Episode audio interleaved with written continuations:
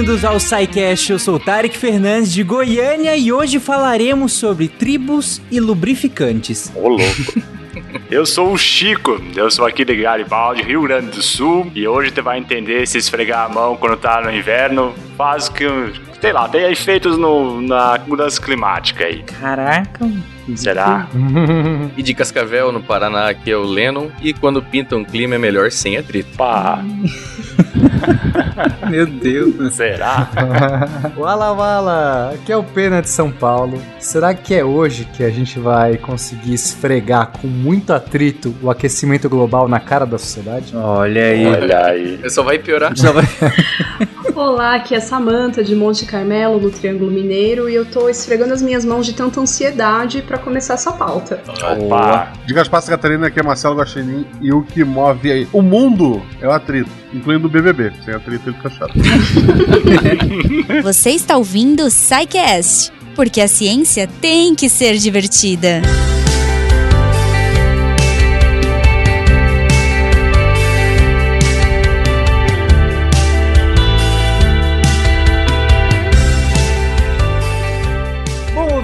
tema de hoje é atrito e mudanças climáticas. É, talvez, quando a gente lê esse tema pela primeira vez assim, bate um caraca, como assim? Porque, tipo, Foi o que, atrito. foi, foi o que aconteceu comigo.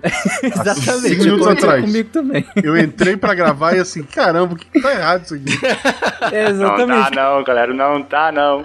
Quando eu escrevi a pauta, eu fiquei já me perguntando: meu Deus, tem ligação? Exato, porque, gente, atrito. É, tipo, todo mundo meio que sabe o que que é atrito. Se você perguntar, acho que meio que todo mundo. Ah, beleza, eu sei o que que é atrito. Se eu passar a minha mão e como vocês brincaram aí, ok, mas daí a ligar mudanças climáticas é o desafio de vocês hoje, porque, olha, boa sorte. Mas pra começar esse episódio, claro que já que o, o- a parte do tema em que ah, se- talvez seja mais complicada seja a parte do atrito e tudo mais, e, e, inclusive o termo, né, do, do, do- do termo técnico pro estudo disso que eu achei bem divertido, talvez seja a parte mais complicada. Vamos começar pela mais simples, entre muitas aspas, que é falar de mudanças climáticas. Como o Pena colocou, vamos tentar esfregar na cara de algumas pessoas aí que o, o que, que é mudanças climáticas e por que que ela é um assunto tão relevante não é hoje nem da última década, né? Que mudanças climáticas é, é de extrema necessidade que a gente discuta e que a gente faça alguma coisa pra ver se muda isso, pelo amor de Deus. É, mas, gente, e aí, o que que é mudança climática? Eu acho importante a gente falar disso, porque é um tema que é muito conhecido, sempre falado na mídia, a gente já gravou vários sidecasts, spins sobre isso, mas acho importante a gente contextualizar, né? Por exemplo, no SciCast 114 a gente falou de, de mudanças climáticas. Hoje a gente vai só falar bem o geral mesmo para contextualizar. É, numa definição bem simplificada e até adotada pela ONU, as mudanças climáticas elas são transformações a longo prazo nos padrões de temperatura e clima. Essas mudanças elas podem ser naturais, por exemplo, variações no ciclo solar ou através de erupções vulcânicas. Ocorre que desde a Revolução Indus- Industrial, né, no final do século XIX, comecinho do século XX, as atividades humanas têm sido o principal impulsionador das mudanças climáticas, principalmente devido à queima de combustíveis fósseis. É possível a gente resgatar o clima do passado, estudando troncos de árvores, é, testemunhos de gelo, né? Então, por isso a gente consegue aí demarcar que um grande acontecimento na história da humanidade foi o- a Revolução Industrial virando essa chave, né? Na qual o ser humano, através do seu trabalho, das suas atividades, pôde modificar o clima. Pode gerar mais atrito também, né? Nas máquinas. Demais. É, testemunha de gelo é um termo técnico ou é uma metáfora? Isso na engenharia a gente faz. Quando você tira uma amostra de alguma coisa, ela é um testemunho. É, Que legal, testemunho Nossa, de gelo, olha adorei só. o termo, muito legal. Parece um caminhante dos Game of Thrones. Exatamente. Que vai na tua casa domingo, né? Isso. Ele vai na tua casa domingo, toca a campainha. eu tô lembrando do. Do Orkut, testemunho, não aceita. Ah, é verdade. Nossa, Nossa. olha o grupo de risco aí. É o grupo de É o risco. grupo de risco. Tomar bivalente. É. É, é, não, desculpa o, parênteses, é que eu achei o termo muito legal. É, só continuando sobre esses testemunhos, os glaciologistas, né, os estudantes, os, os estudiosos do clima dos polos, eles removem mesmo das geleiras amostras, uns tubos com um equipamento próprio de gelo e através dessas geleiras eles conseguem estudar de maneira indireta o clima do passado. Então, Uhum. é dessa forma que a gente consegue resgatar informações climatológicas de períodos anteriores a nosso- aos nossos registros, às nossas medições. E o que, que acontece? Como eu disse, né, o principal impulsionador das mudanças climáticas é a queima dos combustíveis fósseis. E claro, quanto maior a população mundial, maiores as demandas energéticas em todos os setores. É, a gente precisa lembrar que recentemente atingimos a marca de 8 bilhões de pessoas. E a gente também tem que destacar que o consumo de energia elétrica e de produtos e serviços não é igual no mundo todo, né? Tem aí uma desigualdade muito forte. Temos os países desenvolvidos que consomem muito mais e os países em desenvolvimento Uhum. que consomem, consomem bem menos. Então, É, mas a conta chega pra todo mundo, né? a conta chega para todo mundo, já que o aquecimento global ele não respeita fronteiras, né, impostas pelo ser humano. Eu só queria fazer um, um parênteses rapidinho, aproveitando que a gente tá no começo, né, e definindo algumas coisas. É aproveitar e falar pro ouvinte que às vezes as pessoas confundem clima com o tempo, né? Então, como a Samantha falou, é uma coisa a longo prazo. Toda vez que você fala de mudança climática ou do clima, é, eu, se eu não me engano, aí é, você faz registros, avalia o clima num período de 30 anos, no mínimo, não é? Exatamente, a Organização Meteorológica Mundial que regulamenta, organiza as medições meteorológicas, diz que para uma estação é, de medições ser considerada uma estação climatológica são necessários pelo menos 30 anos de dados. Então é importante a gente é, deixar bem claro isso mesmo, que quando a gente está falando de mudanças climáticas, estamos falando de mudanças a longo prazo. Não são aquelas mudanças que a gente experimenta em um único dia, que começa frio e esquenta e de repente começa a chover. Não, essas são as variações variações do tempo, né, das condições meteorológicas num curto período de tempo, de curto período, né, num- variações é, ao longo de um dia ou de poucos dias. A gente está falando de tempo. Quando a gente fala de clima, a gente fala de uma escala de tempo muito maior, pelo menos 30 anos. Aí a grande pergunta é como é que acontece o aquecimento global? Isso já é estabelecido, já é consenso na comunidade científica, né? Que a primeira coisa que a gente ouve falar por aí do efeito estufa e o efeito estufa natural ele é importante para o nosso planeta. Se não existisse a atmosfera, se não existisse o vapor d'água na atmosfera e o próprio CO2, a temperatura média do nosso planeta ia ser muito mais baixa, reduzindo aí a possibilidade de desenvolver várias formas de vida em regiões mais afastadas da linha do Equador. Então, o efeito estufa natural, ele é importante. E o efeito estufa na Terra foi compreendido estudando um planeta, que é o nosso vizinho aqui, que é Vênus, né? Vênus tem um efeito estufa muito intenso. Os gases que compõem a atmosfera de Vênus, eles retêm muito o calor. Então, estudando Vênus, compreendendo Vênus, a gente entendeu também o que acontece na Terra. É importante a gente até colocar isso. Muita contribuição do Carl Sagan, né? Exatamente, ele falou muito nesse tópico, né? E então é importante a gente. Tem gente que fala, ah, pra que, que tá estudando outros planetas? Compreendendo como funcionam as coisas em outros planetas, a gente também compreende a nossa própria casa, os cenários de evolução do nosso próprio planeta. Até inclusive, recentemente eu descobri que Vênus e Terra teriam uma, uma vida muito parecida, uma história muito parecida. E foi justamente algum evento, que até hoje não sabe direito o que é, que fez com que Vênus tivesse toda aquela camada de gases que impedem, enfim, que aumentam o efeito estufa de lá, que fez com que todo o desenvolvimento do planeta fosse completamente diferente. Então, é, esse é um fator muito legal de se levantar, porque mostra quanto o efeito estufa pode mudar completamente a condição de um planeta, como é que pode observar comparando a Terra e Vênus. É assim, e pra ter uma noção do, do que, que é o efeito estufa na Terra, eu acho que eu posso até convidar o, o ouvinte a fazer uma análise assim, vou, comigo, pra gente fazer uma análise da radiação que chega na Terra e como é que funciona, o que acontece com essa radiação. Então o Sol tá lá iluminando, tá jogando um monte de raios, tá tudo chegando na Terra. Quer dizer, tudo não. A parte chega na Terra, né? Tem uma, a maior parte não chega na Terra, chega no espaço em geral. Mas vamos lá, do que chega na, na Terra, é, a gente tem por volta de 341 watts por metro quadrado. Tá? Então, se você pegar um metro quadrado de, de solo da Terra, em média, está chegando 341 watts de energia ali. Isso é uma média no, no, no dia todo. Então, é, onde está batendo sol direto é muito mais do que isso. Só que tem lugar que está de noite. Tá? Então, essa é a média do planeta. Qualquer metro quadrado da Terra, em média, está dando 341 watts aí. Aí o que acontece? Esses 341, a gente vai ter já de cara 79 que vão ser refletidos por, pelas nuvens e pela atmosfera. Então, bate ali, é como se fosse, dependendo do ângulo que bate, esses raios, eles já são refletidos direto, já perdeu 79. Aí, os 78 são absorvidos pela atmosfera, né? E a própria atmosfera absorve, e ela tem esse efeito, ela esquenta e, e as moléculas que estão ali na atmosfera, elas já esquentam por só já estão absorvendo aquilo. Mas vai ter um tanto que vai passar, e esse tanto que vai passar vai ser 184. Aí chega na, na superfície, 184 chega na superfície. O que, que vai acontecer? 23 desses 184 vão ser refletidos pela superfície. Então, uhum. tudo que é, é coisa clara, te, terra mais clara, então areia, que é mais claro, neve, que é mais claro, reflete muito mais.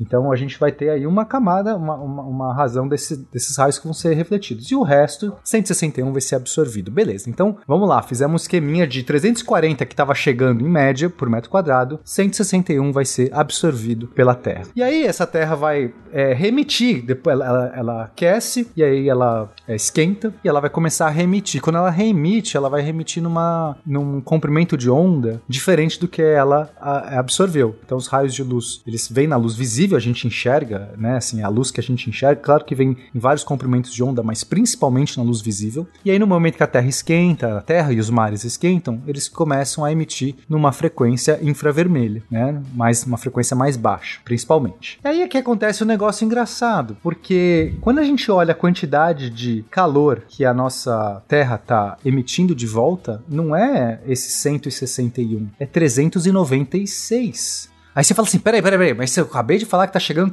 161. Como é que tá devolvendo 396? É porque quando a Terra tá emitindo de volta, grande parte desse calor acaba sendo absorvido pelas, pela própria atmosfera, pelos esses gases do efeito estufa e jogam de volta para a Terra. Então não escapa, então fica nesse ciclo, então fica esquentando mais. E é aqui que é por isso que é importante entender o qual é o papel do efeito estufa na Terra. O efeito estufa ele consegue levar de uma Terra que estaria recebendo recebendo por volta de 161, absorvendo 161 de radiação solar, para uma Terra que está, de fato, emitindo 396. É muito grande, é mais do que duas vezes a quantidade de calor que a gente receberia se não tivesse o efeito estufa, que seria essa, que a gente remitiria. Tendo o efeito estufa, a gente aprisiona tanto desse calor que acaba esquentando muito mais e chega a gente ter uma radiação de mais do que duas vezes. Então é muito grande o efeito estufa que acontece na Terra e ele é muito importante porque, né, assim, é, a gente está passando o limite, mas em princípio, não fosse esse efeito estufa,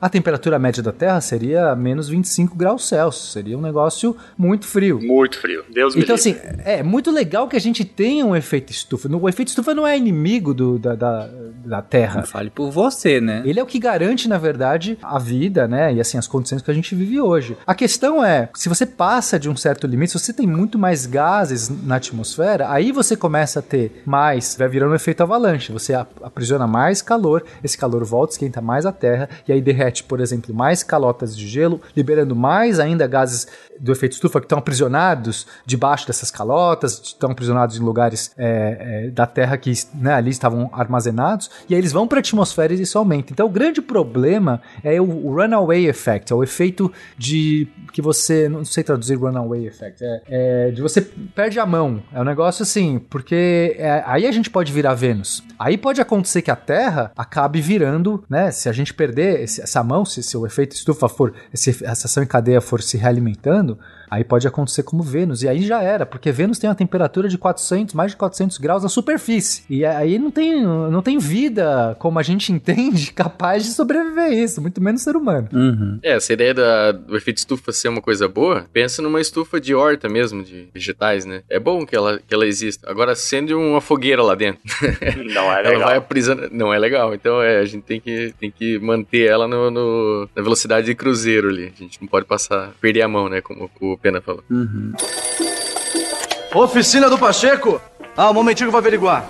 Ô, Paçoca, a cliente do carro vinho quer saber se já trocou o óleo. Só no fim do dia, tô fritando as batatinhas. Mas a mulher tá com pressa. Mas como é que eu vou botar o óleo se eu ainda tô fritando as batatinhas? Bom, vocês definiram bem essa questão do, do, do efeito estufa e como a Samantha colocou, a gente tem até sidecasts específicos sobre isso, um pouco antigo, é, um pouco antigo, mas assim, não, é, não como se a gente tivesse melhorado alguma coisa de lá pra cá, né? Então, é, então a gente comentou muito essa questão lá na, naquele sidecast específico, se eu não me engano, 114, né? É o 114. É o 114, né? Então, o, então o SciCast 114 a gente comenta especificamente, mas na, naquele projeto de sempre tentar que o SciCast se, se, se contenham, né? Se bastem até certo ponto. Gente, quem são os protagonistas do efeito estufa? Eu sei que vocês já, o Pena explicou muito bem essa questão, a, a dinâmica de como funciona, mas pensando nisso que vocês estavam falando agora, do exagero, né? Da gente passar desse ponto. Quem são esses protagonistas hoje? De onde eles vêm? A vaca. Não. A vaca, com certeza, a agricultura, agropecuária, né? Um, a mudança do uso na terra, Sim. que é o que? Você desmatar para transformar em pasto, para transformar em monocultura. Isso responde a 20... É, o problema é a gente, não é a vaca. Coitada não, da a vaca obriga o ser humano. Quem mandou ser gostosa? a plantação de churrasco. É aquela do Douglas Adams que se apresenta, né, pra, ser cortada. É, no, é 24%, né, do, das emissões são desse setor, né, do primeiro setor aí da, o setor primário uhum. da economia. Então é muita coisa. O Brasil, imagina, a gente tem muito gado é, em pasto, é, sem um, muita área né, para criar esse gado, sem uma preocupação com como lidar com as fezes desses animais, como manejar esse pasto. Então isso realmente faz com que nós sejamos um dos campeões de emissão dentro dessa questão da agropecuária e da mudança do uso do solo, que inclui, inclui, inclui o desmatamento. Né? Outra porcentagem importante, que corresponde a 25% das emissões, uhum. é a uhum. necessidade do ser humano cada vez maior de produção de eletricidade e calor. Calor aí nas regiões temperadas e polares do globo, né? Então a gente precisa de eletricidade. Em muitos lugares a geração de eletricidade é a partir de combustíveis fósseis. Então a emissão associada a essa questão. Então, a produção de eletricidade, calor e a agricultura, a mudança do uso do solo, só os dois já correspondem a 50% das emissões. Aí nós temos o setor de transportes, com 14%, uhum. de construção, 6%, a indústria, 21%, e outras fontes de energia, né, outras maneiras de gerar energia, 10%. Por quê? Porque quando você vai construir uma hidrelétrica, por exemplo, você precisa desmatar uma área, você tem ali algumas emissões associadas a implantação de, de áreas de produção de energia elétrica, mesmo que essa energia elétrica seja renovável, pode ter um pouco de emissão aí associado a esse tipo de energia. Gente, a produção de cimento é uma das mais gigantescas produtoras de, de CO2. Hein? É, os autofornos lá produzem muito CO2. Eu não tenho agora a proporção, mas é, é gigantesco. Então, numa hidrelétrica, por exemplo, quanto concreto vai? É, assim, exato. Quando a gente pensa né, na implementação de um sistema de, de, de, energia, você tem que pensar em todo o ciclo para geração de energia, todo o ciclo de, de vida que você vai colocar ali para uhum. tirar energia. Isso inclui a construção, e aí é o cimento que vai. Isso inclui o transporte. Então você fala, ah, o, carbo, o carvão ele emite um monte de, de gás carbônico e tudo mais. Mas você tem a queima do carvão. Mas além disso, ele também tem o transporte das minas até a, ali a, a lugar que queima, a termoelétrica. Isso também é, é a poluição, é, é, são gases que são, emitidos. Então, mesmo uma hidrelétrica, que tem, em princípio, uma matriz muito limpa, né, porque de fato ali não tem emissões diretas de gases, ainda assim tem a sua construção e tem os impactos também que acabam gerando na, quando você está construindo uma hidrelétrica, que tem impactos ambientais por si só, mas também tem mudanças, é, influências na, em, na questão de, de, gases, né? Quando você pega na cadeia inteira, de, de tudo que está emitindo para fazer, para finalmente ter a turbina girando. E desses setores, o que a pode já adiantar um pouquinho, mas sem se falar, se aprofundar muito, é que tudo isso que está sendo descrito agora é potencializado devido aos efeitos de atrito e desgaste, mas já vai falar, porque se não tivesse atrito e desgaste, as coisas seriam mais fáceis, você gastaria menos energia. E logo mais eu, eu continuo e exploro um pouco mais essa, essa questão. E eu acho que é legal a gente também falar um pouco sobre quais são esses gases do efeito estufa, né? Porque tem um monte de confusão. Acho que aqui, já que a gente tá falando disso, vamos também aproveitar Boa. e corrigir essas confusões, né? Uhum. É, tem vários gases, não é só o CO2. Então todo mundo fala de pegada de CO2, de né, sempre o gás carbônico como um vilão, mas isso é só uma métrica. A gente acaba usando, quando a gente fala de pegada de CO2, você fala assim, mas eu não emiti nenhum CO2, só metano. Mas metano é um gás do efeito estufa, inclusive é um gás que é, causa muito mais, 80 vezes mais Uhum. efeito estufa, quer dizer, ele a- aprisiona 80 vezes mais calor do que o, o- a mesma molécula de gás carbônico. Então, é, a questão não é se é ca- gás carbônico ou se é, é- é, Tipo, a questão é: você está emitindo um gás que, que- que colabora com o efeito estufa e você converte isso em gás carbônico, mesmo que você não emitiu nada de gás carbônico. A gente converte só para ter uma medida. Então, a gente vai falar de pegada de gás carbônico, a gente vai estar sempre falando em unidades de gás carbônico. Mas quais são os gases, então, que contribuem para o efeito estufa? O principal deles é o vapor d'água. Isso as pessoas não sabem. É muito louco isso. O principal é o vapor d'água. Só que aí você falou, é vapor d'água? Nunca ouvi falar disso. Quanto vapor d'água você emitiu aí? Só que a questão é que, primeiro, o vapor d'água não é algo que a gente controla, é, é, não, é, não é algo que é facilmente controlável pelo ser humano, porque depende da, da saturação. A gente tem oceanos gigantescos, eles sempre vão emitir vapor d'água quando esquentados. Então não é. E, e isso é um processo natural e não tem problema nenhum. Inclusive é importante que isso aconteça e é importante, inclusive, que esse vapor d'água contribua para o efeito estufa, como a gente já disse, né? Que é, que é importante. Mas isso é uma coisa que a gente não tem como controlar e depende da temperatura do planeta. Inclusive, se o planeta começa a esquentar mais, uma, um- uma coisa que acontece é que tem mais evaporação dos oceanos. E isso vai fazer mais efeito estufa. E aí, mais uma contribuição para aquele efeito que eu disse lá atrás. Então, primeiro, o vapor d'água não é o que o ser humano impacta, o planeta já em si já produz isso e depende da dinâmica da, do, do planeta numa saturação de água que cabe na atmosfera. A gente não tem o que fazer sobre isso, por isso que ninguém fala sobre isso, porque essa não é a variável que a gente pode mexer. Uhum. Aí a gente tem a- é, o CO2, que é esse gás que muitas coisas que a gente faz emite e ele tem uma contribuição muito grande para o efeito estufa. Mas além disso, a gente tem o metano que eu disse, que ele, a molécula em si de metano é muito mais, é, aprisiona muito mais calor do que o gás carbônico, só que a gente tem proporcionalmente muito menos metano na atmosfera e ele também degrada rápido. Então, é, em termos de contribuição total, é pequena, mas a molécula em si, o gás em si, ele é muito, muito calorífico. Não é a palavra, enfim, ele consegue segurar bastante calor. Além disso, a gente tem outros gases, como o óxido nitroso e o ozônio.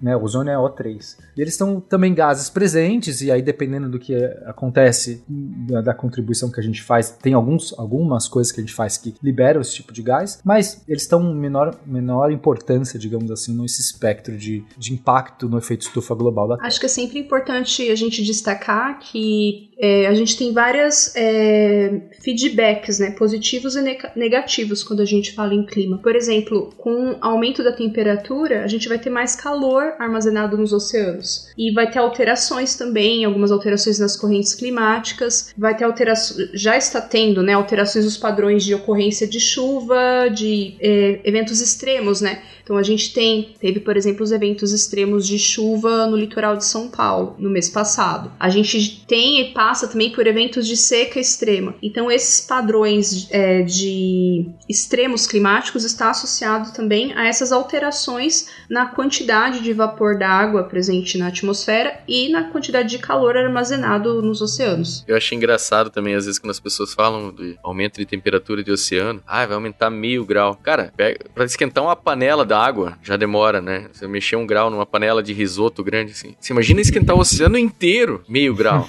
É, a quantidade de calor. É muita energia, cara. É, muita então, energia. cara, é, é porque falta o tato, né? A gente perde a noção, assim.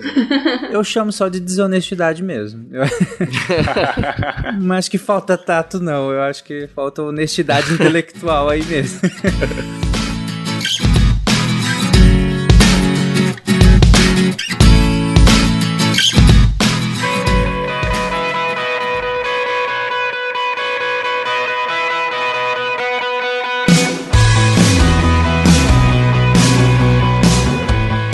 Mas Mas aproveitando que o Pena tinha falado que para essas tirar esses mitos em relação a alguns desses gases, o Guaxa brin brincou da culpa da coitada da vaca. é... Falei sério. Coitado não tem nada a ver com o rolê, porque nem queria estar tá ali, mas tá. A principal emissão de metano nela não é no peido da vaca, né? Na, na flatulência da vaca, por assim dizer, como, como todo mundo costuma brincar. E, e aí eu, eu falo disso, gente, porque tem documentário da Netflix fazendo essa, essa, essa referência. Tem vários lugares aí por aí faz referência a isso é, quando tenta escrever sobre o assunto ou fazer videozinho sobre o assunto. E não é, a gente sabe que o, o, o principal problema da emissão de, de, metano é a eructação, é o arroto da, da, da vaca, né? Que é, é, esse metano, no caso, sendo produzido pelas bactérias do rumen, né? Que é um pum por cima. por cima. Sim, é, é uma maneira de ver. eu confesso que eu não sabia. Eu, ach, eu realmente achava que tinha só relação com os gases dela, o pum, né? E a própria degradação ali das fezes no, no pasto, sabe? Não. Eu tô, tô bem surpresa. É porque, na real, quando a gente pensa. É claro que eu entendo de onde isso vem, sabe? Porque se a gente pensar assim, ah, se eu falo para você que o gás é produzido é, é, como resultante de um processo de digestão do nome genérico, né? Aí você vai pensar, bom, vai sair por onde, né? vai ser provavelmente um pum. Mas no caso do. Quando a gente pensa em processo de digestão, a gente lembra da gente, a gente lembra dos animais que estão ao nosso redor, que são monogástricos. E aí esse processo de digestão acontece de fato no intestino, que é no nosso caso, por exemplo, né? E aí que acontece no, no, no intestino e aí a gente acaba soltando ele para a atmosfera no, no, no, formato de pum. Que sai a 10 km por hora. Eu só, isso que eu ia falar. E que sai a 10 eu só queria indicar o Psykids que fala isso. Eu, eu ia falar a mesma coisa. Exatamente. Que, que, quem, quem quiser pegar referência, vai lá ouvir o último Psykids que saiu do, no mês de fevereiro, que a gente falou a velocidade do pum. Mas quando a gente, só continua terminando o raciocínio, quando a gente fala do, da produção de metano, no caso do, dos ruminantes, né, que são poligástricos, não é no intestino, é no rumen, né, que é um tipo de estômago. Então, por isso que sai por cima e não sai por baixo, por assim dizer. Só fazendo essa é. explicação é geral. Não tem, não tem nenhum mamífero que digere celulose, né? Então eles usam as bactérias para tirar por eles. O fica né? mastigando uhum. toda hora também, né?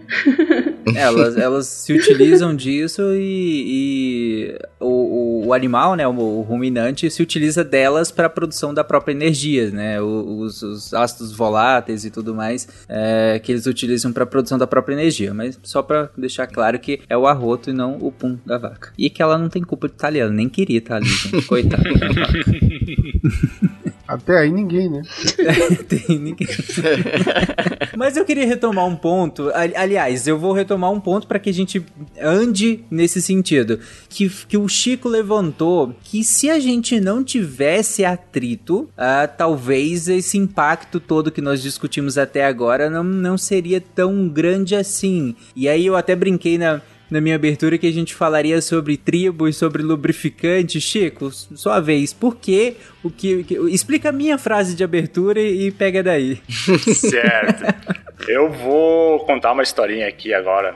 E aí eu vou deixar a explicação da questão da tribo um pouquinho mais adiante, mas Beleza. eu vou fazer a correlação entre mudanças climáticas e atrito. Finalmente vamos fazer essa correlação. E para isso eu vou contar uma história. Imaginem vocês que em algum momento vocês chegaram assim, viram um anúncio de um carro que prometia que vocês teriam é, diminuiriam pela metade a ida ao posto de combustível abastecer. O que uhum. seria maravilhoso visto aí como é que está a situação da gasolina. Só que aí quando vocês chegam no posto de gasolina, vocês descobrem que na verdade isso diminuiu pela metade, não porque o carro é mais eficiente energético, mas sim porque os caras simplesmente dobraram o tanque de gasolina e não é mais 50 litros, mas sim 100 litros de gasolina. Aí você já se sente que foi tapeado.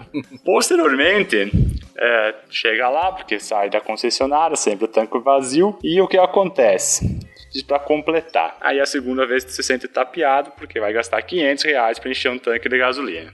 Que também é algo muito, muito complicado. E aí, pelo menos, tu sai do posto e pensa assim: o carro está fazendo 15 km por litro, está com 100 litros de gasolina, vou fazer 1.500 litros. Então, vou ficar muito tempo mesmo sem vir abastecer. Aí eu vou chegar com uma informação e dizer que é, a eficiência energética de um motor é de 21%. Então, se nós, na verdade, não tivéssemos nenhuma perda, nós faríamos quatro vezes mais uh, quilometragem. Em vez de fazer 1.500 quilômetros, eu vou fazer a conta aqui, que eu não fiz a conta, daria 6 mil quilômetros. Aí tu já percebe como você perde energia, se perde, enfim, dinheiro é, por uma questão de ineficiência de motores, no caso de um motor a combustão de um carro de passageiro leve. E nós temos desses 100 litros de gasolina queimado, nós temos aproximadamente 50%, 55% que é perdido uh, devido ao processo de reação química que ocorre na queima da, da, da gasolina, acaba tendo uma reação química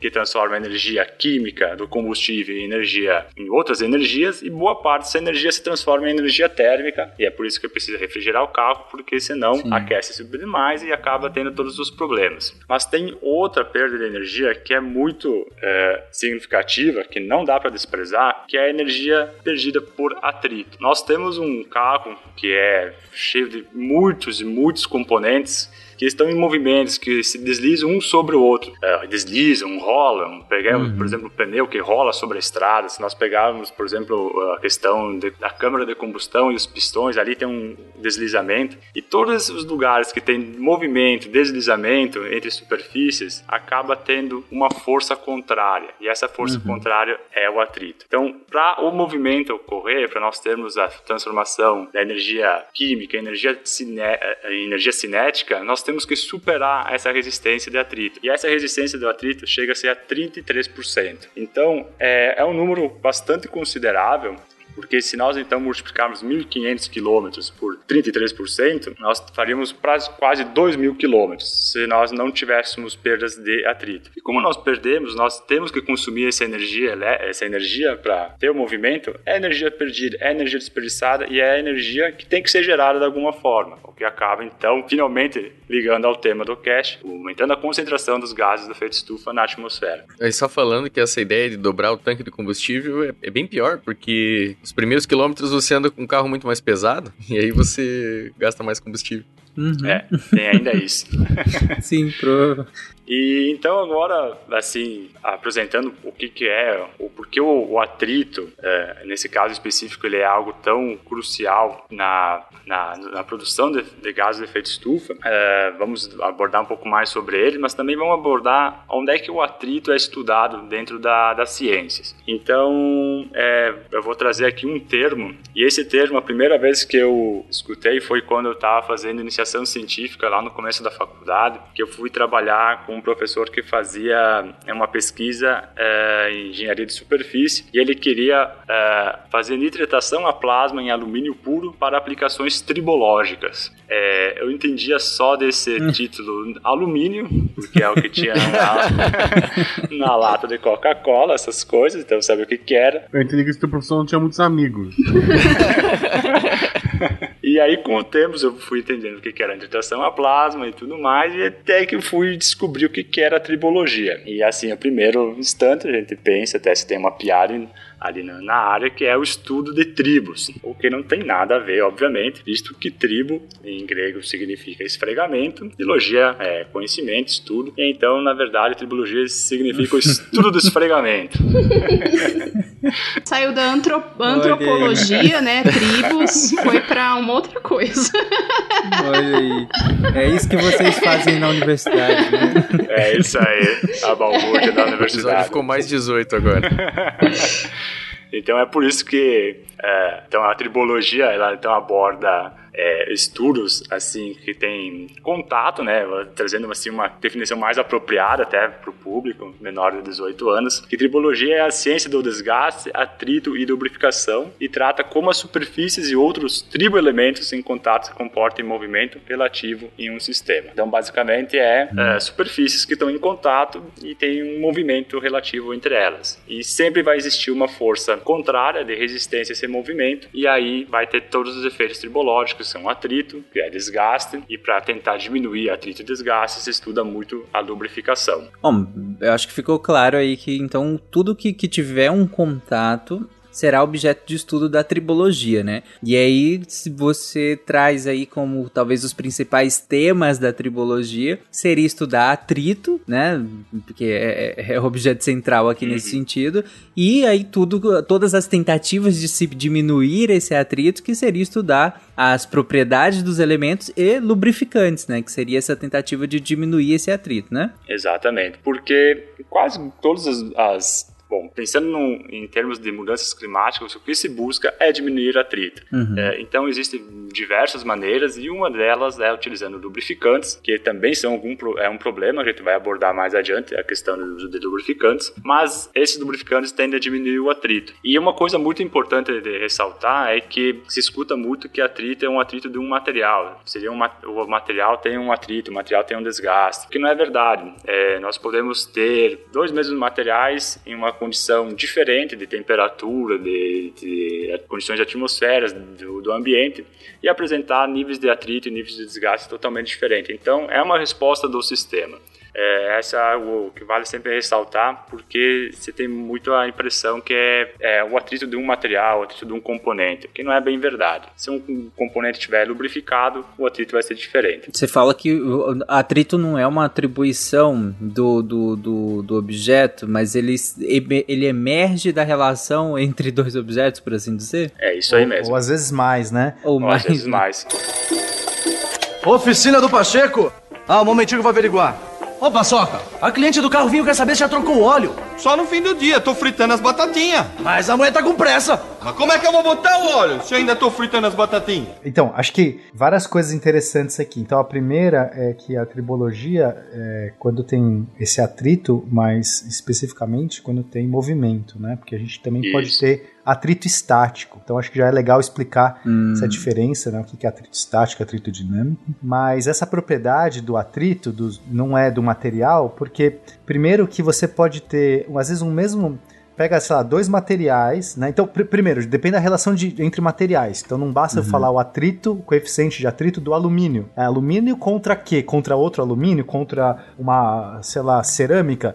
Isso uhum. já começa por aí. Segundo, que vai depender da temperatura, pode depender da velocidade. Eu posso ter a, é, um coeficiente de atrito que muda se essas coisas estão com mais ou menos velocidade uma em relação à outra. Pode depender de é, né, uma lubrificação que vocês tenham, umidade do ar, é, várias características do sistema. Então, por isso que não faz sentido você falar assim, ah, o alumínio não, não, não, tá, não faz sentido. Você tem que analisar qual que é aquele sistema, qual a dinâmica do sistema, encontrar quais são esses coeficientes de atrito, qual que é o atrito de, de cada um dessas peças dentro do sistema. Mas vamos lá, né? É, isso é muito legal, isso é, sempre causa bastante confusão. a gente fala em atrito, a primeira coisa que pensa já é alguma coisa esfregando, né? Sempre tem aquele exemplo de você esfregar as mãos, sempre tem um monte de exemplo. Mas o atrito, ele não necessariamente precisa de movimento para acontecer. Isso é uhum. é muito legal, que é assim que você anda para frente. Então, quando você tá de pé e você resolve dar um passo, você não tem naquele pé que está em contato com o chão, se você dá um passo devagar,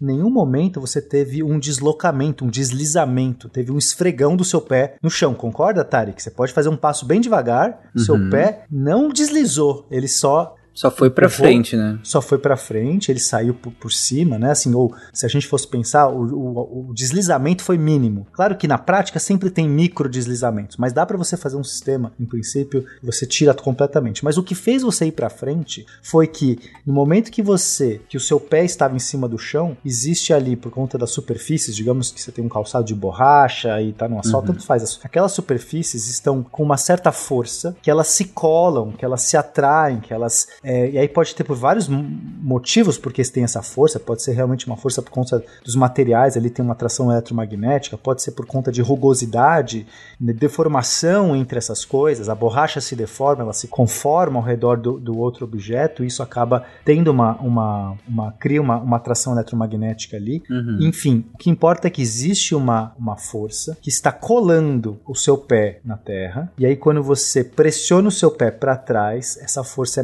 é é maior do que a força que você está empurrando para trás. Isso faz com que empurre então a Terra para trás, o planeta. Sim, você está empurrando o planeta para trás. Uhum. E assim. Ah, a força é igual, né? É, igual. é, é a mesma força. E assim o planeta vai empurrar o seu pé para frente e você anda para frente. Então você pode sim ter todo o, um atrito, está, a gente chama de atrito estático esse caso, que não teve deslizamento e é super e, e esse é um fenômeno de atrito que é super importante, inclusive para que a gente faça todas as nossas coisas. Se não existisse esse nem esse atrito estático, a gente simplesmente não conseguiria parar de pé, a gente não conseguiria fazer nada, a gente não precisaria do lugar, nada. Segurar um copo. Não conseguiria, é, você não seguraria um copo, você não faria nada. Então, assim como o, o, o efeito estufa não é um vilão por si só, o atrito por si só não é um vilão. O atrito por si só, ele é uma condição praticamente necessária para a existência de, de tudo que a gente entende. Uhum. né? É claro que as perdas por atrito são grandes, principalmente aí em atritos dinâmicos, que é onde a gente realmente perde, causa fricção e calor. Então, né, aí sim, que, que é, esse caso é peças móveis, então por isso que a tribologia estuda o caso onde existe movimento entre as peças. Porque quando não tem movimento entre as peças, você não tem perda de calor. Mas quando você tem alguma coisa que se move em relação a outra, então você, agora, novamente, Tarek, resolveu que você vai esfregar o seu pé no asfalto para sair correndo, porque você não quis só sair bonitinho, nesse momento que seu pé desliza para trás, ou o cara que vai sair acelerando no carro e aquela roda dá toda aquela. é, né, é, Aquele é, como é small que- dick energy. Patinando? patinando, ali você tem muito movimento relativo e ali você vai esquentar muito, né? Então o seu pé vai desgastar, a sua sola do seu tênis vai desgastar, o, a terra, o asfalto, enfim, vai desgastar, a borracha do carro vai desgastar. Então, nesses cenários em que existe movimento, é onde desgasta mais. Mas só mais uma coisinha, desculpa aqui né, esse parênteses longo, é que aí é, acho que eu falei né, de sair cantando pneu, tem um desgaste por atrito. Aí você pensa, então se eu sair sem cantar pneu, o meu pneu nunca vai desgastar? Também não é verdade, Uhum. porque só num pneu ou numa roda ideal você teria essa condição que você poderia rodar sem ter nenhum deslizamento, né? Porque é, numa roda ideal você só encosta um ponto. Pensa naquele círculo perfeito que você não deforma, Uhum. né? Aquela roda perfeita. Ela só encostaria em princípio num ponto no asfalto Uma linha. né? A tangente, só linha uma linha. E ali, o atrito, quando a roda anda, ela vai pra frente, esse ponto nunca é, vai pra trás, ele vai pra cima. Eu sei que tudo isso parece maluquice, mas se você conseguisse desenhar, pegar um pontinho da roda e fizesse todo o movimento, traçasse um gráfico dele quando ele vai, tá indo pra frente, girando, ele encosta no chão e, e- e sai, você vai ver que ele- o movimento é só vertical. E o atrito, ele é lateral, e o, mas o movimento é vertical. Isso quer dizer que você não ali não tem trabalho, não tem perdas, você não realmente não, não gasta energia naquele ponto de contato.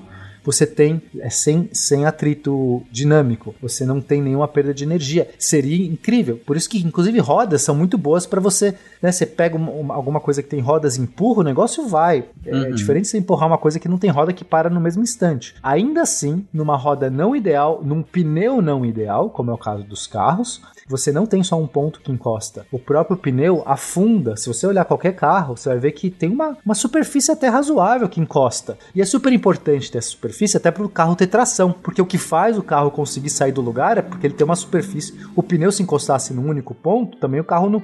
Praticamente a força seria quase nula que ele, que ele conseguiria tirar do chão, porque é aquilo, você está encostando um ponto só. Você não, quando você tem uma sola grande, uma, uma área grande, Uhum. você consegue mais. Porém, como é uma roda que gira, você vai ter deslizamentos, vai ter é, deformações nessa borracha e você vai ter pressão, pre- uma pressão do pneu que, se- que, que, é, aumenta e diminui conforme essa roda gira, e isso sim causa aquecimento e causa desgaste. Então, mesmo uma pessoa que pilota um carro sem nunca cantar pneu, o pneu vai desgastar também, porque Uhum. não é uma situação ideal. Ok. O pneu do carro ali, nesse, sentido, ele tem que ter essa área, até por causa da pressão do pneu, porque a pressão do pneu tem que contrabalancear o peso do carro, né? Então, se você pegar o peso do carro e dividir pela área de contato dos pneus no chão, você vai ter a pressão dos pneus, né? E Uhum. aí, é, essa, é, a gente usa muito a questão do atrito de pneus com, com asfalto na perícia perícia, né? Quando a gente vai fazer uma reconstrução de acidente de trânsito e precisa fazer o cálculo de velocidade, é, numa frenagem, por exemplo, né? Então a gente usa o atrito como o cálculo, né? Na, na verdade, o nosso, a nossa referência de energia. Porque, uh, como foi falado antes, o atrito ele é sempre dissipativo, né? Ele, ele sempre é um desperdício, ele sempre joga energia fora. Então, se a gente conseguir calcular quanta energia foi jogada fora através do atrito, e a gente sabe que no final o veículo parou, a gente consegue saber qual era a energia que o veículo tinha no começo da frenagem. Uhum. E aí, assim, pela massa do veículo, né, você consegue calcular a velocidade que ele estava. Uhum. E, e aí, inclusive, a gente precisa saber qual é esse, o coeficiente de atrito do pneu e do asfalto é, daquela condição específica. É claro que existem algumas tabelas e você pode fazer um cálculo até confiável, mas o ideal seria é, medir no local. Existem alguns aparatos que você pode usar, mas um jeito interessante é que a gente pode pegar, por exemplo, um acelerômetro até do,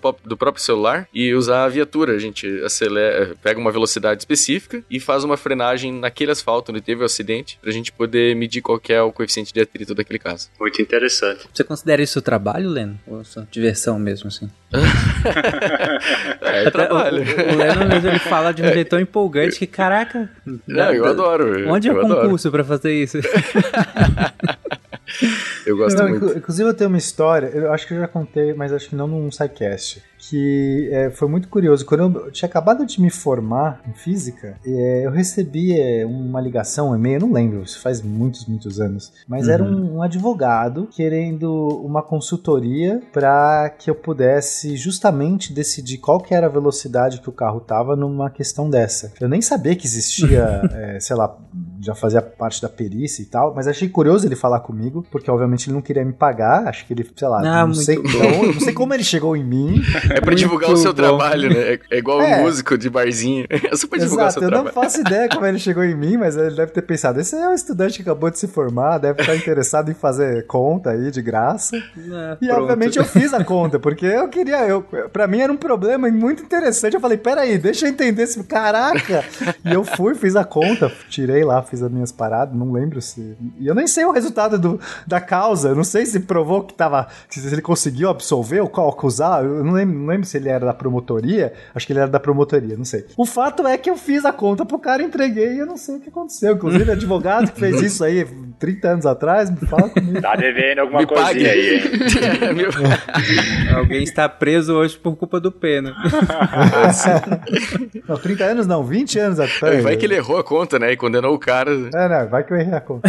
Faz, acho que faz uns 20, 20 anos, né? Faz uns 20 anos. Mas, gente, é, eu, eu, e aí, eu posso dizer, baseado no que vocês comentaram até agora, que numa situação real aqui, né, considerando a realidade, é, em 100% das vezes terá desgaste. No, no, quando tiver atrito? Não é bem assim. É, às vezes a gente pode conseguir diminuir é, tanto bastante o atrito, uhum. que acaba tendo um desgaste, assim, dá pra dizer quase desprezível, mas é porque se diminui bastante o atrito, mas zerar o atrito é, é complicado. Uhum. É, e existem algumas aplicações que se busca um, um atrito alto e um baixo desgaste que é, por exemplo, um freio. É a questão da pastilha num disco de freio. Uhum. Se busca um, um alto atrito para conseguir dissipar a energia cinética em energia térmica mas a gente não. E assim diminuir a velocidade do carro, mas a gente não quer que desgaste a pastilha. É, mas isso acaba, obviamente, não acontecendo. É algo que ocorre muito a questão de, de ter desgaste. Mas, é, assim,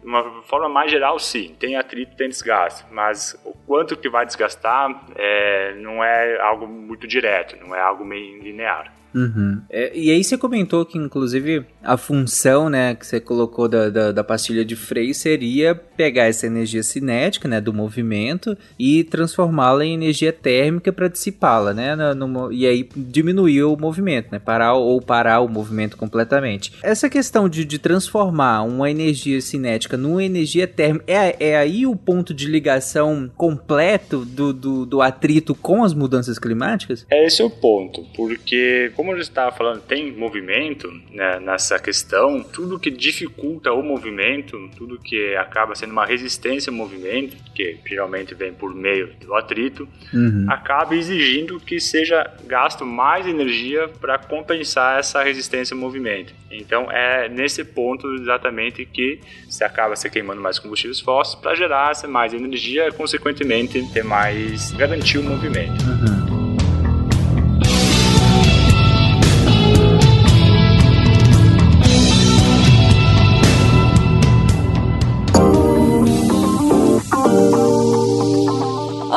pessoas, e sejam bem-vindos a mais um Momento Cambly. Eu sou a Jujuba e sim, estou aqui para falar dessa plataforma maravilhosa incrível que une você, ouvinte, a um tutor de inglês que vai te ensinar do jeito que você quiser, no seu nível de inglês, no que você tá afim de aprender. Você quer falar de viagem? Você quer falar de business? Você quer saber termos médicos super específicos que só um tutor que trabalhe nessa área pode saber? Não tem problema. Eles vão ter. O Cambly, cara, é, é fantástico assim. Eu nunca me dei um desafio de encontrar um tutor diferente e não consegui. Então, assim, até hoje, todos os, os desafios, eu, eu tenho essa de me dar mini desafios. Tipo, ah, hoje eu quero encontrar alguém da área do cinema. Não, hoje eu quero encontrar alguém que está na Tailândia. Hoje eu quero encontrar um tutor com sotaque X. Gente, assim, o céu é o limite para a imaginação.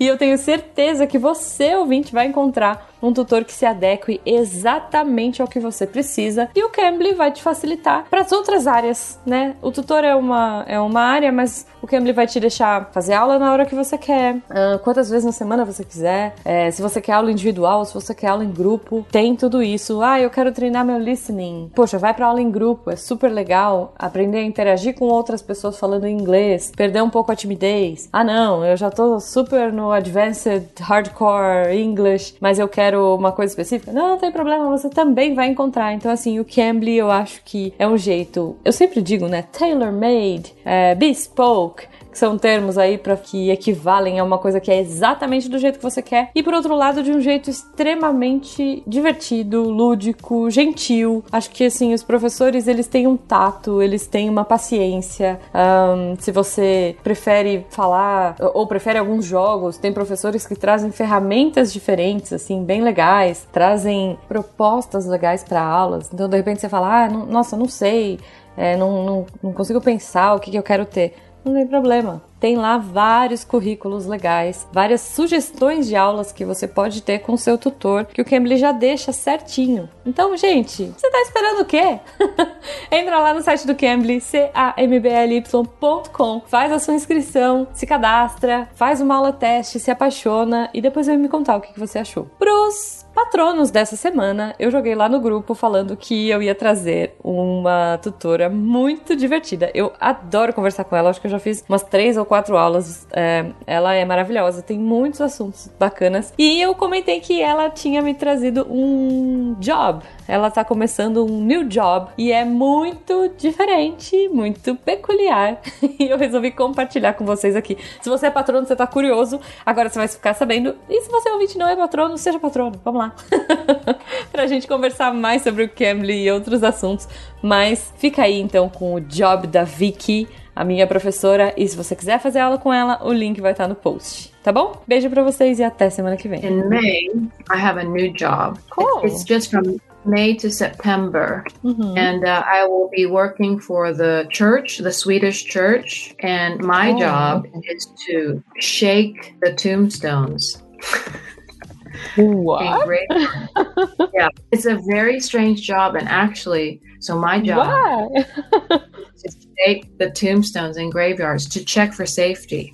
To check. Oh, okay, okay. Like to make sure they don't fall. Okay, that's my it's job. A very different job.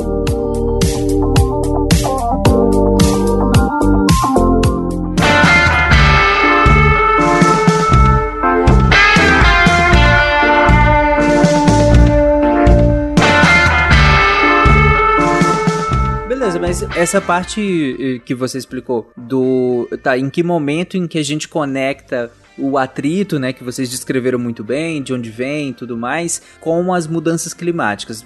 Essa parte, digamos assim, micro, eu acho que eu entendi, eu acho que todo, todo mundo conseguiu entender, mas qual é impacto disso? É, é isso que eu ainda não, não consegui visualizar. Qual é o impacto macro disso que a gente tá, tá classificando, disso que a gente tá explicando como atrito, desses vários exemplos que vocês deram de atrito, mas onde que isso vira de verdade um impacto que vai, que vai influenciar tanto as mudanças climáticas a ponto da gente estar tá aqui discutindo esse episódio? É que assim, eu, essa parte realmente de você produzir calor com o atrito realmente contribui. Mas a, a parte principal que o, que o Chico está explicando é que o fato do atrito é, te gerar um desperdício de movimento, uhum. você precisa gastar muito mais combustível, e aí sim o combustível é que é o problema, né? Para as mudanças climáticas. Você precisa uhum. usar muito mais combustível do que você precisaria se tivesse menos atrito. Então vale a pena investir no, nos lubrificantes. Uhum. Eu pensei numa observação aqui que eu, me ocorreu que uma ligação muito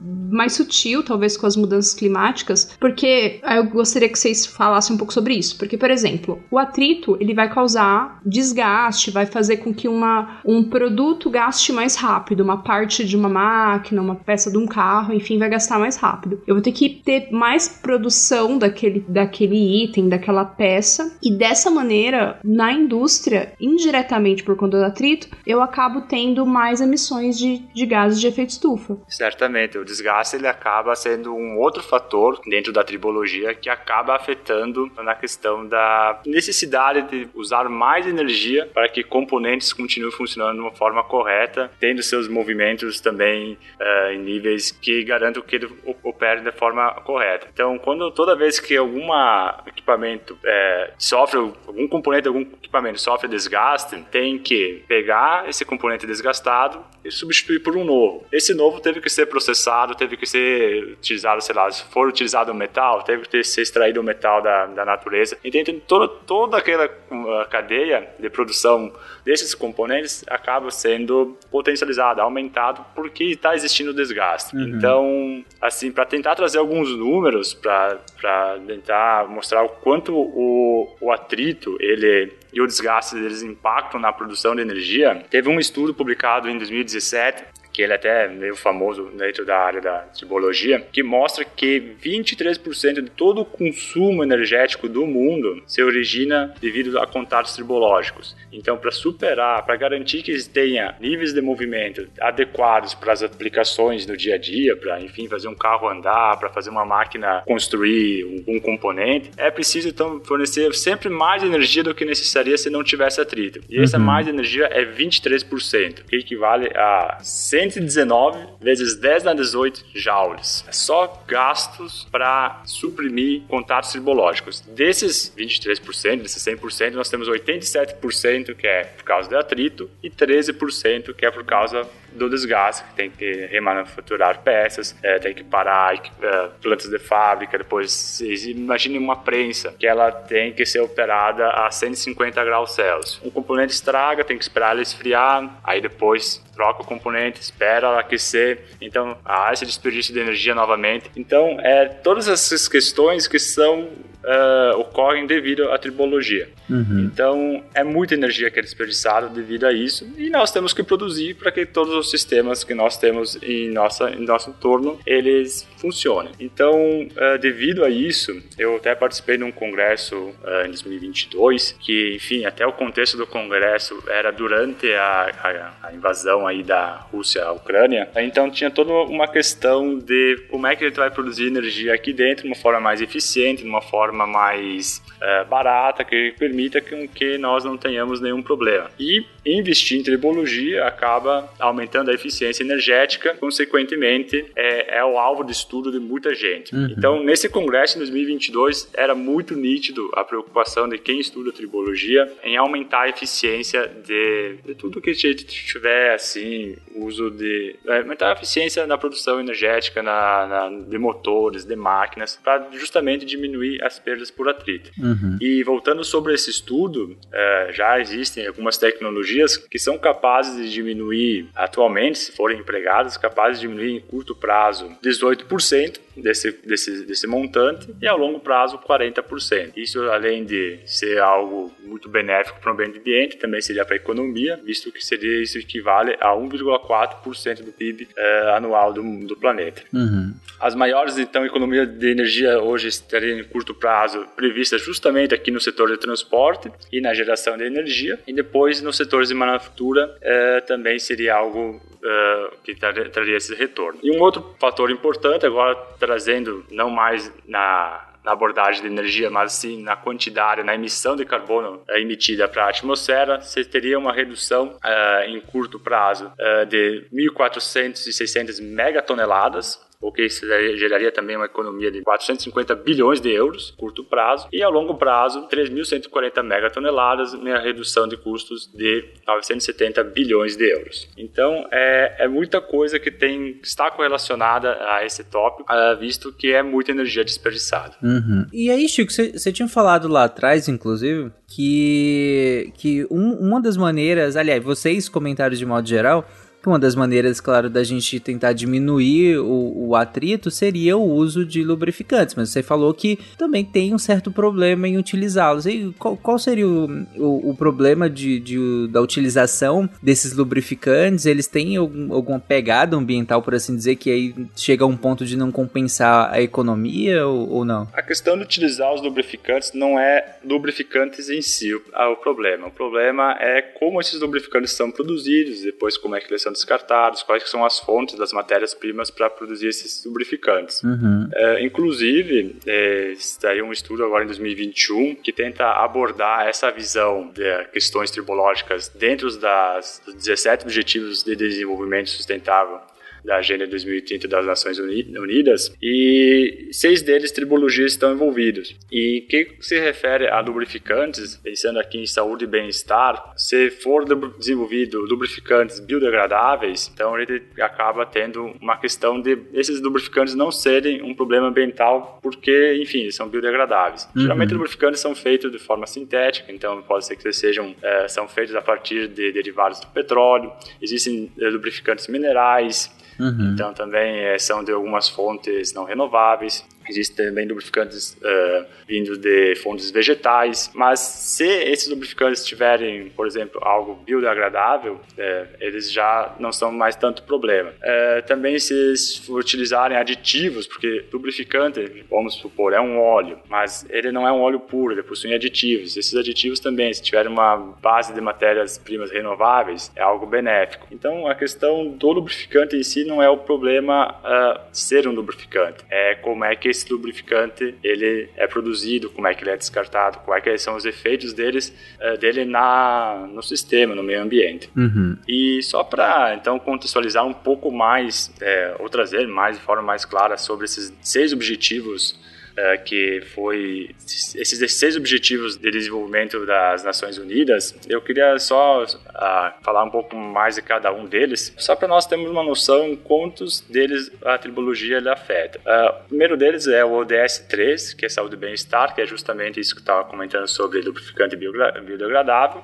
Mas uhum. também, quando você tem desgaste, acaba se gerando muito material particulado, inclusive agora com a mudança de carros a combustão para carros elétricos, o que está mais se pensando, pensando no sistema carro, que os efeitos nocivos que um carro vai produzir no meio ambiente não vão ser mais emissão de, de gases de efeito estufa, mas sim esses materiais particulados que são danosos à saúde. Então, é algo que está sendo bastante pesquisado nesse sentido. E uhum. também aqui a substituição do cromo hexavalente, que é um produto que é cancerígeno, e ele é utilizado justamente para aumentar a resistência ao desgaste de materiais. Na uhum. questão ao ODS 7, energia limpa e acessível, então toda a questão de produção de energia, existem muitos sistemas que têm contato e movimento relativo entre eles, Então, se tivesse um baixo atrito, um baixo desgaste, seria muito vantajoso, porque, enfim, teria um maior rendimento. A questão do DS8, trabalho decente e crescimento econômico, então aumenta a eficiência do uso de recursos, esses recursos podem ser ambientais, podem ser humanos, através de proteção contra desgaste. Ao DS9, indústria, inovação e infraestrutura, então você busca diminuir o desgaste para ter uma maior eficiência e conservação no uso de recursos, além de, da diminuição dessas partículas particulares, de, desses materiais particulares que são danosas à saúde. Consumo e produção responsáveis, então aqui vem novamente a produção de lubrificantes e aditivos à base de materiais é, renováveis, é, lubrificantes e sistemas de longa duração, ou seja, que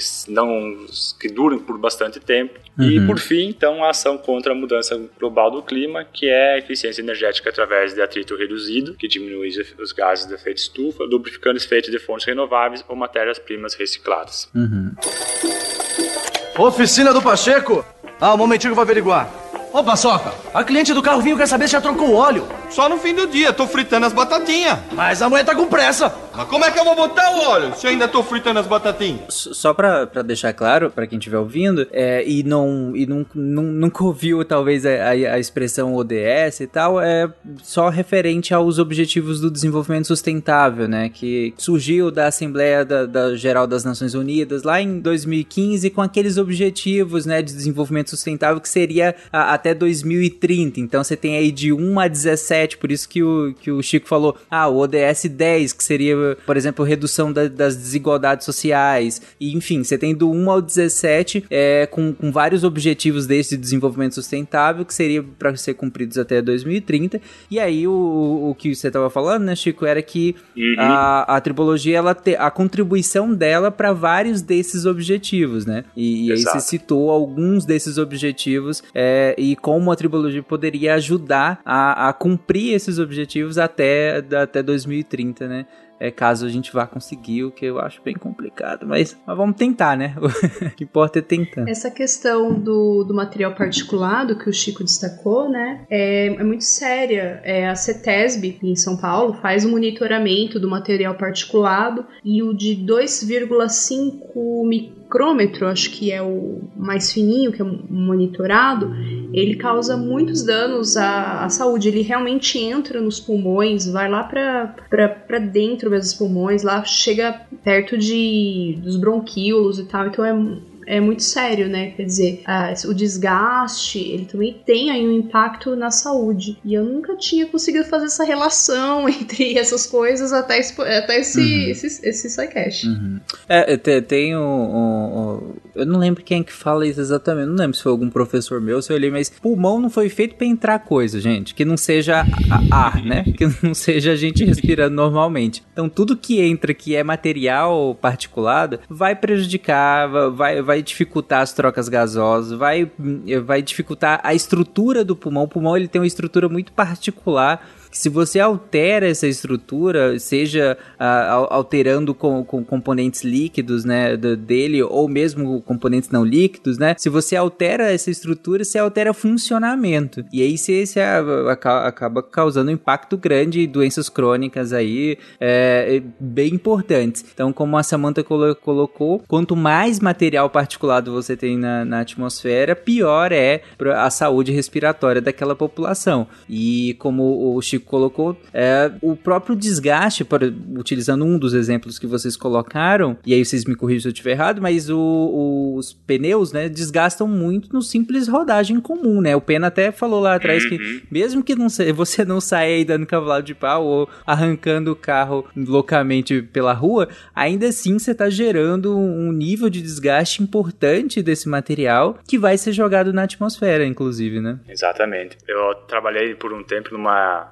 indústria que produz pastilhas e lonas de freio. E uma preocupação, tá? Tá saindo norma agora é para como medir essas partículas, porque é algo que está sendo cada vez mais visto é, justamente porque, enfim, o sistema de freio é, é, tem muitos desgastes, só que até então nunca se preocupou com isso, mas hoje, com esse avanço da conscientização do efeito desses materiais particulares, é algo preocupante e envolve muito a questão de atrito e desgaste, né? Então, uhum. tomando o exemplo do pneu, é algo que no futuro vai ser uma das principais fontes de partículas é, vai ser justamente sistema de freio, pneus, porque hoje nós temos também ali a questão da combustão do combustível que também gera muito multiparticulado. Uhum. Beleza, eu acho que é, essa parte de, de, da ligação, que essa segunda parte do episódio, eu queria justamente que, que a gente finalizasse ela é, deixando clara essa ligação entre o atrito, que é o que a gente veio comentando até aqui, com as mudanças climáticas, que é o que nós comentamos lá no início do episódio. E aí vocês comentaram que eu, eu fiquei pensando em duas, mais ou menos, duas grandes vias, por assim dizer. Que uma seria o atrito gerando desgastes, e esses desgastes acabam aumentando a pressão por recursos para que a gente uh, reponha né, essas, esses componentes que são desgastados no, no momento em que há atrito. É, e uma outra via importante seria que por atrito a gente a, tem perdas de energia, né? Como vocês colocaram, é sempre que, que a gente tem atrito, teria uma energia, tem uma energia ali que está sendo desperdiçada, né? E à medida que a gente desperdiça uma quantidade importante de energia em todos os processos, basicamente, que tem movimento, é, que tem o, o, um atrito, claro que a gente tem um impacto grande na produção de energia, né? Que a gente está desperdiçando tanta energia, logo a gente tem uma parte aí da produção que está sendo jogada fora. E se e dado que toda a produção de energia tem uma pegada ambiental, e aí seja ela pior ou menos pior, né?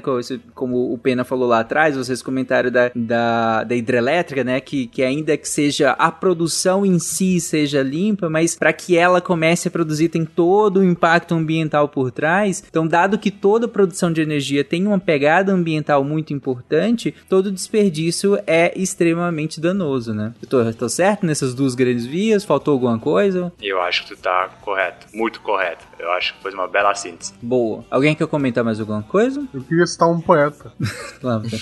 Meu Deus, lá. É, ele fala: pneus de carro cantam. Poeta, muito poeta.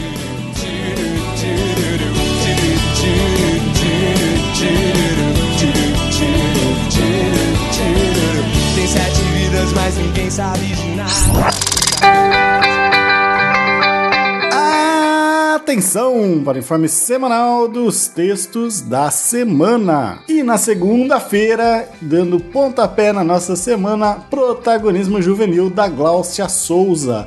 A Glaucia que é professora da, da rede básica, então ela tem muitos insights, muitas aulas. Quem vê as coisas que ela compartilha no WhatsApp, vê que ela tem muita ideia legal para compartilhar é, sobre a prática estudantil. E ela vem falar de protagonismo juvenil, um tema muito presente aí no dia a dia de quem trabalha com, com educação básica e muito importante para a gente fomentar a, o pensamento científico, né, divulgar a ciência para as crianças também de forma divertida, porque elas também merecem. E na quarta-feira, o CH Barbosa traz um conto Boas-Vindas, uma história do reino de Dream. Para quem tá com saudade aí dos contos do CH Barbosa, cola lá no site para dar aquela conferida que ele voltou com o reino de Dream. E na sexta-feira, opa, não saiu nada? Para quem já é dos que entra no site às 10 horas da manhã para ver se saiu o texto, percebeu que não saiu o texto na sexta-feira. Se você tá ouvindo o cast na sexta-feira, amanhã, sábado, sai o texto do Lênin Machado, uma redação sobre e riscos alimentícios. Os textos do Lênin Machado sobre é, cultura alimentar, segurança alimentar são sempre sensacionais. E agora ele escreveu um livro. Então entra lá para dar uma conferida no sábado. Texto saindo no sábado, que é o aniversário dele, sobre o livro que ele escreveu. Ele fala um pouco dos temas discutidos, traz alguns insights legais. E claro, se você se interessar, já tá lá o link do livro para você adquirir e não só ajudar o Lenin, mas deixar ele mais empolgado para sempre deixar a ciência cada vez mais divertida. Esses textos e mais, muito, muito mais, você encontra em www.deviante.com.br. E, claro, você sempre pode vir, as portas estão sempre abertas para você se tornar uma redatora deviante. Manda um e-mail para contato@scicast.com.br e bora fazer a ciência mais divertida. Vem entrar para a equipe do Deviante você também. Eu sou André Trapani, apresentando os protagonistas dos textos dessa semana e apagando a luz da Torre Deviante. Se a ciência não for divertida, tem alguma coisa errada. Tem que ser divertida. A coisa mais divertida que tem é a ciência.